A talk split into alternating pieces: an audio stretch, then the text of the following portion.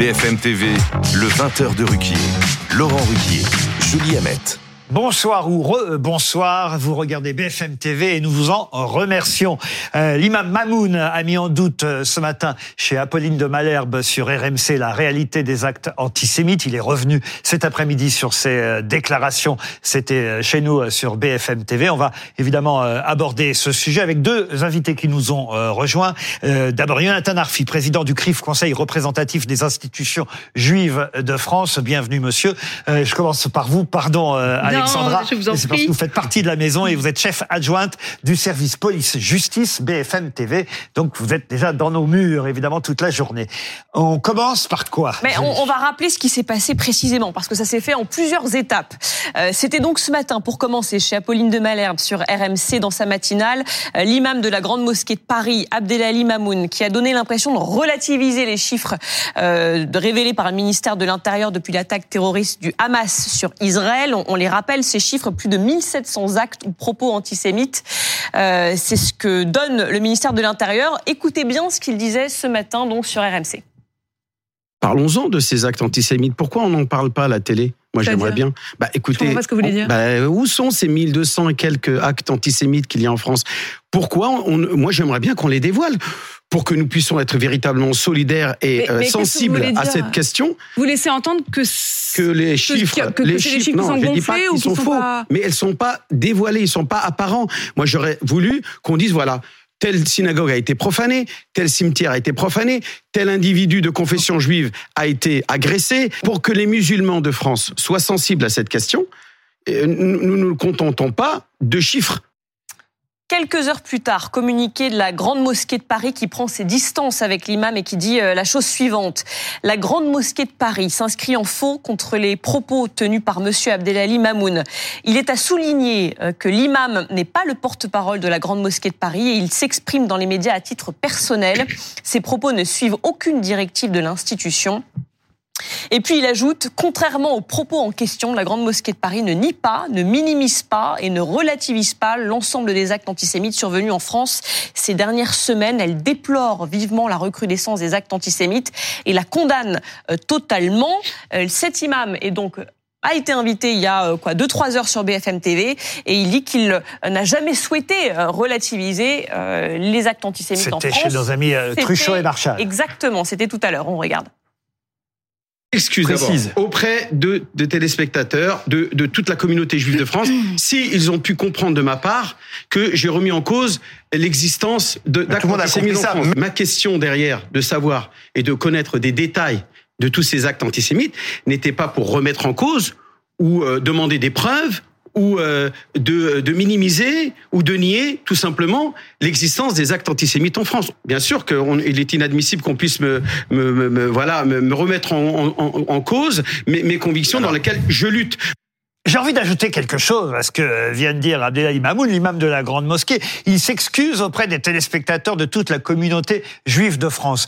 Mais pardon, il devrait surtout, pour moi, s'excuser auprès de tous les musulmans qu'il représente. Parce qu'au fond, euh, à chaque fois, il y a une sorte d'amalgame entre un imam qui parle au nom d'une communauté, parce que c'est aussi insulter les musulmans que d'imaginer qu'ils pensent tous comme lui. Et, et ce matin, certains, eux aussi, se sont sentis insultés au même titre que la communauté juive. Vous êtes d'ac- d'accord avec ça? Alors, je suis d'accord, mais j'irai même plus loin. Chaque Français doit se sentir euh, En insulté plus, par ses propos parce que, au fond, Sauf, il- pardon, hein, sauf que chaque il- Français ne se sent pas représenté par il l'imam. non, voilà mais il pourquoi remet- je parle des musulmans, mais ils remettent en question un chiffre qui n'est pas un chiffre de la communauté juive, qui est un chiffre publié par le ministère de l'Intérieur, qui est donc euh, au fond l'institution républicaine Oui. qui communique sur la réalité de l'antisémitisme sans parti pris.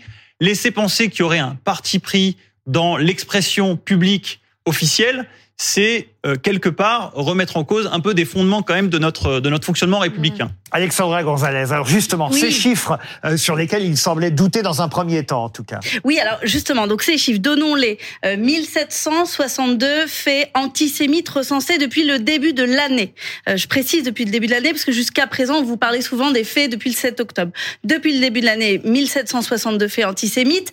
Pour vous donner un ordre de grandeur, euh, l'an dernier, 400 436 faits antisémites recensés sur toute l'année. Donc vous voyez qu'on n'est pas encore en décembre et pour autant là on est déjà à presque quatre fois plus. J'ai posé la question tout à l'heure de savoir comment sont euh, comptabilisés, recensés ces faits antireligieux. Alors vous voyez, il y a pour les faits antisémites euh, des chiffres. Donc là c'est depuis le 7 octobre en l'occurrence, 1518 faits antisémites. Euh, il y a euh, aussi une comptabilité des faits euh, anti-musulmans et des faits anti-chrétiens. Peut-être va-t-on euh, voir les chiffres qui vont s'afficher. J'ai posé la question de comment ils sont recensés. En réalité, c'est à partir des plaintes déposées. Ça veut dire que lorsque l'on dit que c'est la réalité de l'antisémitisme, on est en, dessous évidemment. On est en deçà parce que euh, et euh, les, les, les, représentants de la communauté le font régulièrement. Euh, ils rappellent aux gens qu'il faut déposer plainte lorsqu'il y a euh, des, des, faits euh, qui sont commis de nature potentiellement antisémite ou d'ailleurs euh, de nature anti-religieuse de façon plus générale. Or, c'est pas toujours le cas. Lorsque quelqu'un est insulté dans la rue en raison de son appartenance réelle ou supposée à une religion, il ne va pas derrière forcément déposer poser plainte. Et donc ce fait-là, alors même que c'est un, ça traduit un climat euh, très anxiogène pour les personnes, par exemple de confession juive. Pour autant, il ne sera pas recensé ce fait dans ce que l'on vous donne, puisque ce ne sont que les plaintes Donc que l'on on est bien clair, les chiffres sont réels et ils sont même non pour seulement résumer, ils sont réels, mais ils sont en voilà. deçà de la réalité. Sous-évalués. On va faire réagir l'imam de Drancy, euh, Hassan Chalgoumi, euh, que j'aperçois. Euh, bonsoir monsieur. Euh, vous croyez aux regrets, aux excuses de votre confrère, collègue, l'imam Mamoun? Euh, bonsoir. Bonsoir. j'ai immense, j'ai immense respect pour beaucoup d'imams en France. C'est pas le cas pour euh, malheureusement l'imam Mimoun ou d'autres imams. À partir de 7 octobre, ils ont tenu des propos et des discours à l'apologie du terrorisme et même ils glorifient aussi le, euh, terrorisme, celle de Hamas. Euh, respect aussi à leur de la mosquée de Paris.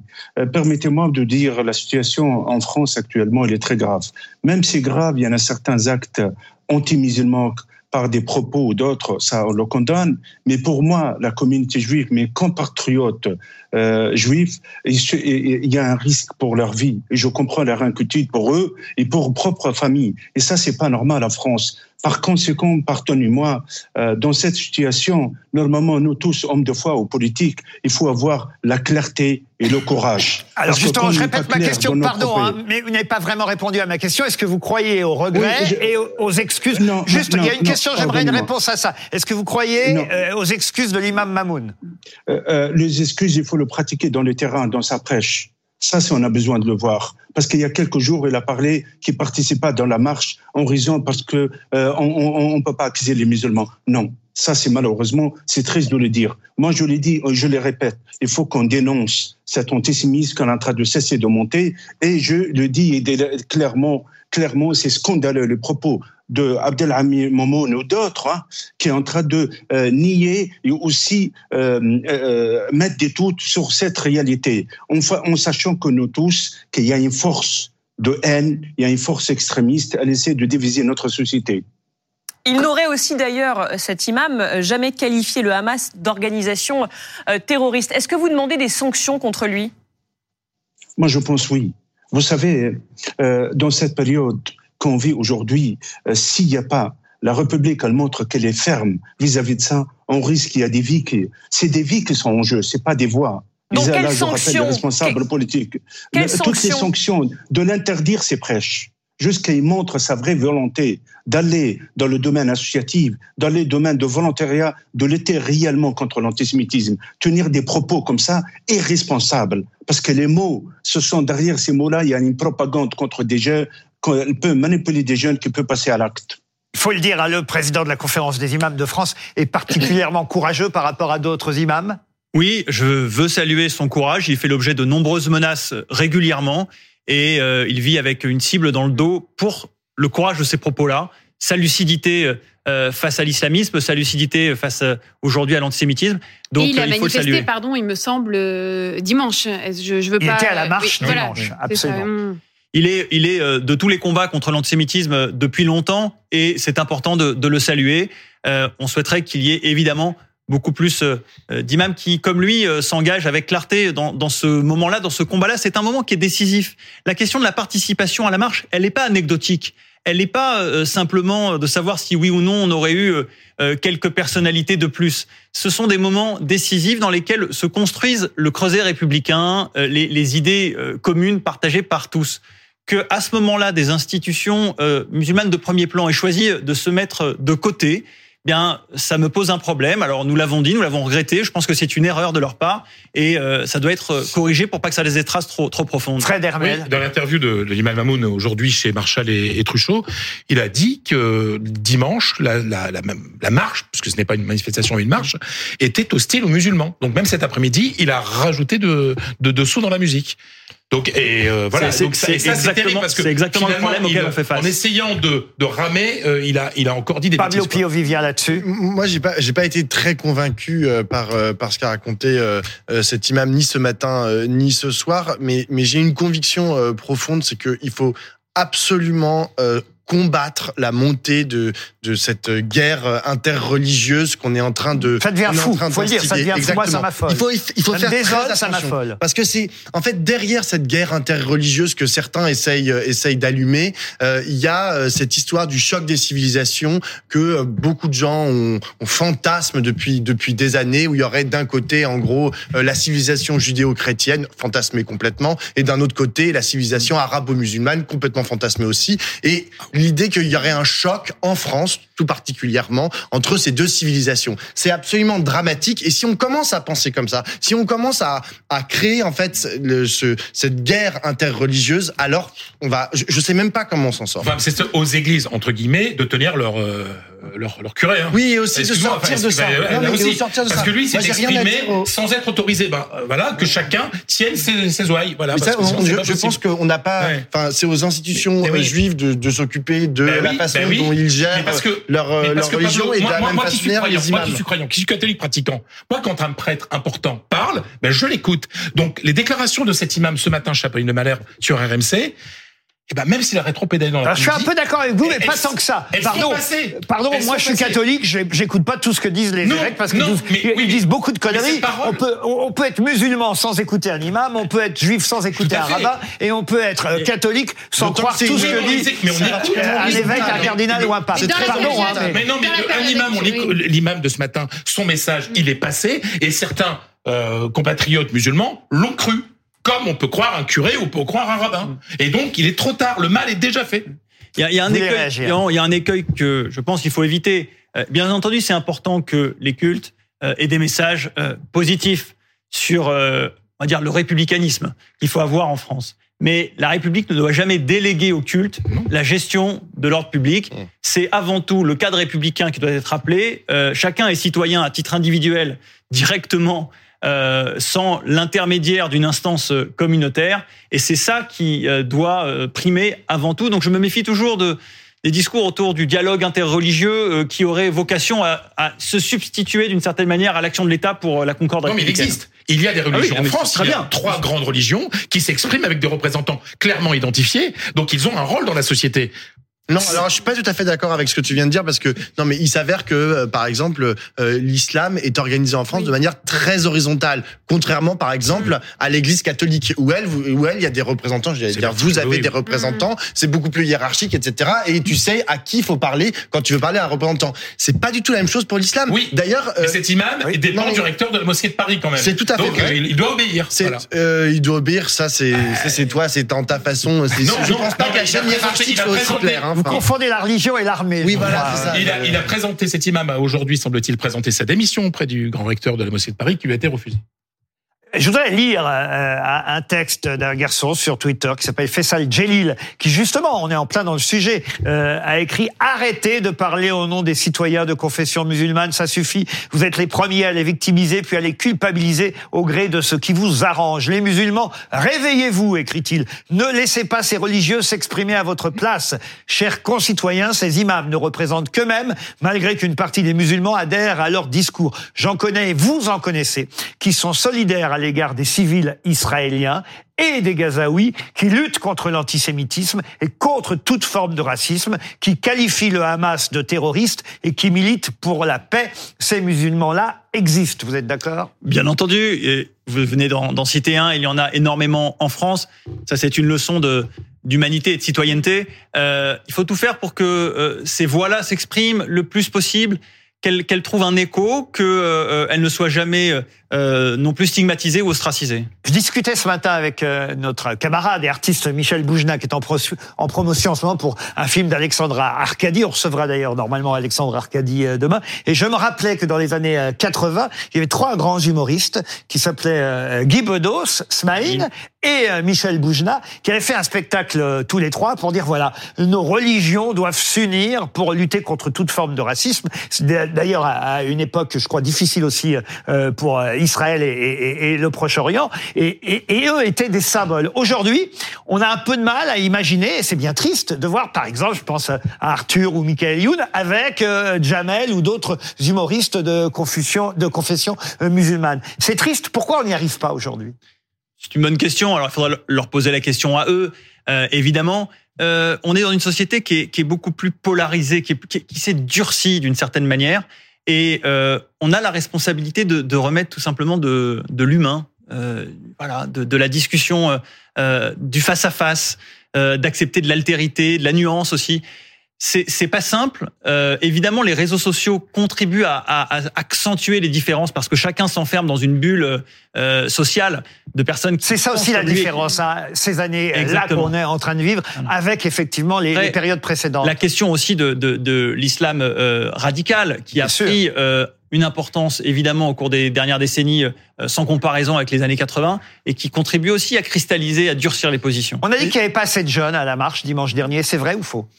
Il n'y a pas d'études sociologiques sur les participants de cette marche, mais euh, effectivement, ça a été rapporté par un certain nombre de participants, le fait que euh, n'y avait pas beaucoup de, de, jeunes. Alors, beaucoup de raisons. Évidemment, c'est une génération qui est peut-être déconscientisée politiquement, euh, qui euh, peut-être ne comprenait pas aussi l'intérêt de la, de la mobilisation au sens où ils en attendaient peut-être des effets concrets, et puis qui ensuite est très digital, qui a tendance à, à passer aussi par d'autres modes de mobilisation. Euh, je le regrette parce que je pense qu'il faut que l'unité autour de cette question soit la plus intergénérationnelle possible. On a entendu dire qu'il n'y avait pas beaucoup de jeunes, pas beaucoup de musulmans non plus. Euh, c'est ça, ça fait lien avec la, la discussion à l'instant autour de la position des institutions musulmanes par rapport à cette marche. Euh, nécessairement, après, il y avait aussi des individus, des Français musulmans qui étaient là. Heureusement. Je réagis juste, c'est en dehors de ma matière, mais je réagis juste sur le fait qu'on n'a pas demandé aux personnes qui étaient là euh, quelle était leur confession. Eh oui, c'est très difficile. je trouve ça assez périlleux d'affirmer avec certitude qu'il n'y avait et, pareil pour leur âge. Enfin, en fait, c'est du ressenti. Oui, mais les organisations musulmanes n'ont pas appelé à aller à la marche. Non, il y a quelques exceptions l'imam de Bordeaux et l'imam de Je mentionnais euh, effectivement les quelques exceptions, et notamment l'imam de Bordeaux et euh, l'imam de Dancy qui ont, qui ont appelé. Effectivement, Personne ne sait aujourd'hui vous décrire très précisément la sociologie de cette marche-là. Et je trouve qu'encore une fois, c'est dommage, dès le lendemain, de venir regretter les absents plutôt que de se réjouir de l'immense mobilisation et des 180 000 personnes. Tout le monde se de oui, bien sûr, mais il a fallu tout de suite, bien sûr. Oui, mais, il faut tout de suite trouver Tout le monde, non, on avait hier un, député de la France insoumise qui n'était pas particulièrement réjoui euh, de la marche de dimanche dernier. Juste, euh, c'est pas une mise en garde, mais je, je, remarque que vous appelez à la nuance et vous avez tout à fait euh, raison de le faire. Et tout à l'heure, vous avez dit, vous avez un peu voué aux gémonies tous ceux qui n'étaient pas venus à la marche. Et moi, je, je, je voudrais juste vous dire quelque chose, c'est-à-dire que à la fois j'ai été très euh, genre euh, perplexe, non même énervé euh, vis-à-vis du tweet de Jean-Luc Mélenchon qui disait tous ceux qui vont à cette marche, ils valident les, les, les, massacres à Gaza. Je trouve ça insupportable. Et d'un autre côté, on ne peut pas non plus dire que tous ceux qui n'étaient pas présents à la marche, parce que je vous rappelle, hmm. c'est 200 000 personnes en France, on est 67 millions, donc ça fait quand même beaucoup beaucoup d'absents. On peut pas dire que tous ceux-là sont antisémites ou ne partagent pas genre la, la lutte contre l'antisémitisme. Et, l'imam Chalgoumi voulait réagir aux, propos qu'il entend. Pardon, hein, comme vous n'êtes pas sur le plateau, vous avez un peu oublié, euh, oh Monsieur Chalgoumi. Non, pas du tout. On, vous redonne euh, la parole. Si vous permettez, si vous permettez, il y avait un message négationnisme le matin. Euh, moi, mon message le plus important, c'est que je, je lance un appel. Cet appel pour tous les imams de France et les imams européens.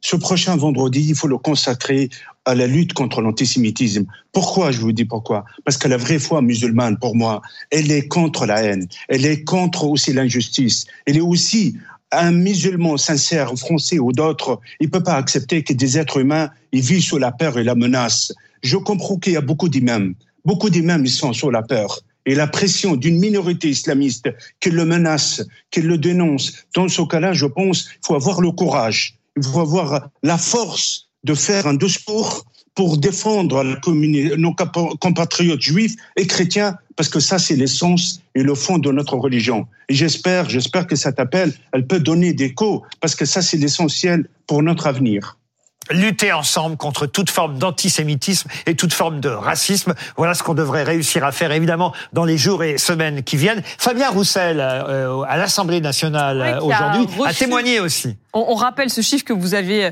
euh, redonné 1762 actes ou propos antisémites depuis le début de l'année et non pas depuis le 7, le 7 octobre.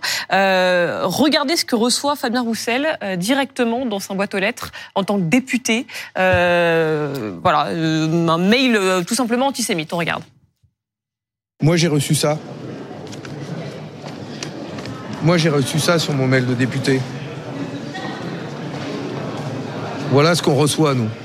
Donc la montée de l'antisémitisme, elle se traduit aussi par des mails comme ça qu'on reçoit euh, avec euh, la croix gammée. Voici l'Europe que les Juifs euh, préparent.